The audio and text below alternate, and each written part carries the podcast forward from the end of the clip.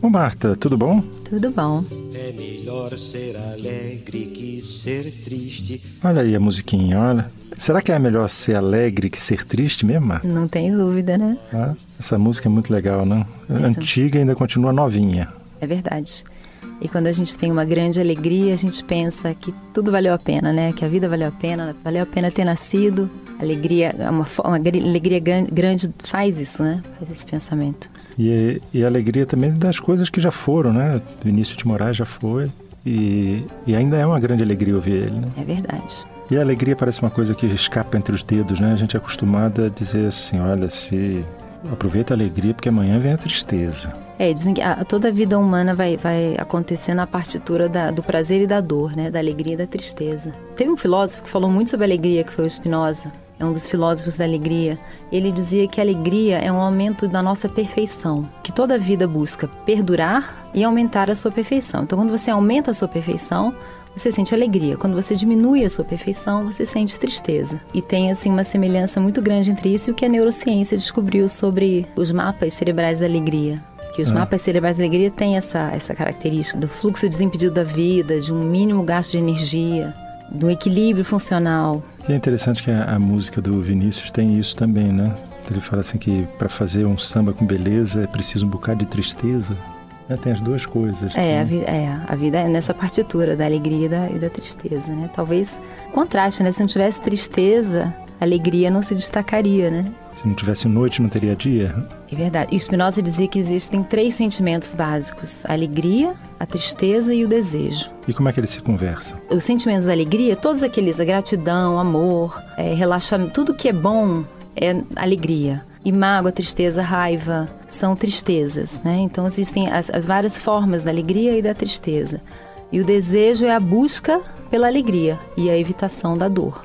É o que todo mundo O que espera. traz na verdade, alegria. né?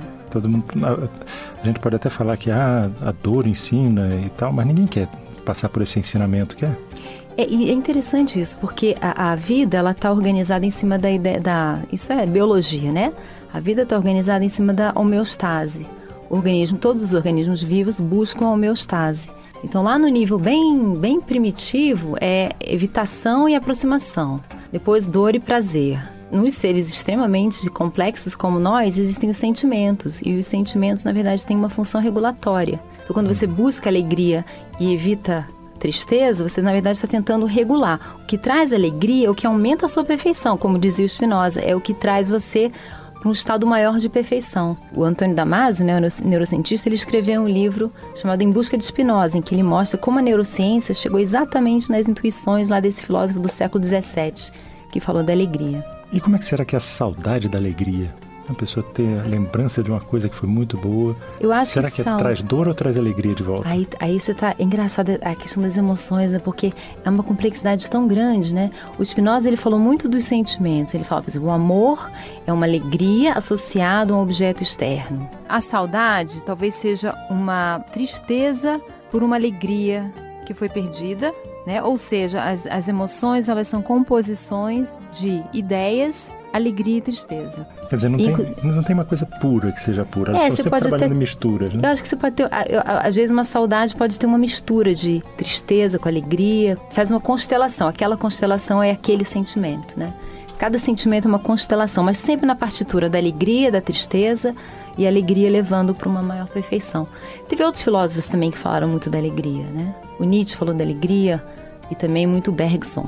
Bergson dizia assim, é que existe um sinal inequívoco de que você, de que você encontrou o seu destino, que é a alegria. Alegria, você sente alegria quando você realizou alguma coisa, quando você desenvolveu um potencial seu, quando você é, criou alguma coisa, aí vem a verdadeira alegria. Mas essa alegria seria o clímax. É porque pro Bergson a alegria está ligada à criatividade. Então as, as, as alegrias mais profundas elas são ligadas à criação, a você ter desenvolvido alguma potencialidade sua. Ele já puxa um pouco mais para esse lado E a criatividade trazendo alegria. também, né? É.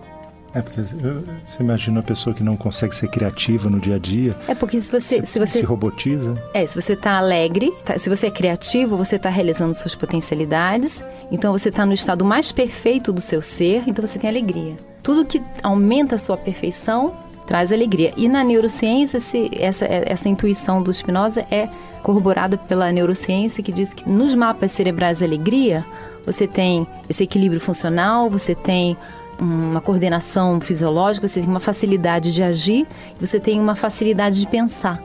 Enquanto que nos mapas da tristeza acontece o contrário. Exemplo, você já percebeu quando você está alegre, os pensamentos fluem. Eles, uhum. eles, né, você sente o seu corpo livre, o movimento é livre. Quando você está triste, aí as ideias ficam poucas e fixas e todo o corpo fica mais pesado. Então tem, tem uma dificuldade de agir. Ainda... Tem, faz todo sentido, né, o que Spinoza dizia. Então ainda bem que tem um samba da bênção para lembrar a gente da importância da alegria. É verdade. Ó, oh, chegou meu andar, deixa eu ir lá. Marta, até a próxima. Um beijo. Você ouviu Conversa de Elevador com Humberto Martins e a psicóloga Marta Vieira.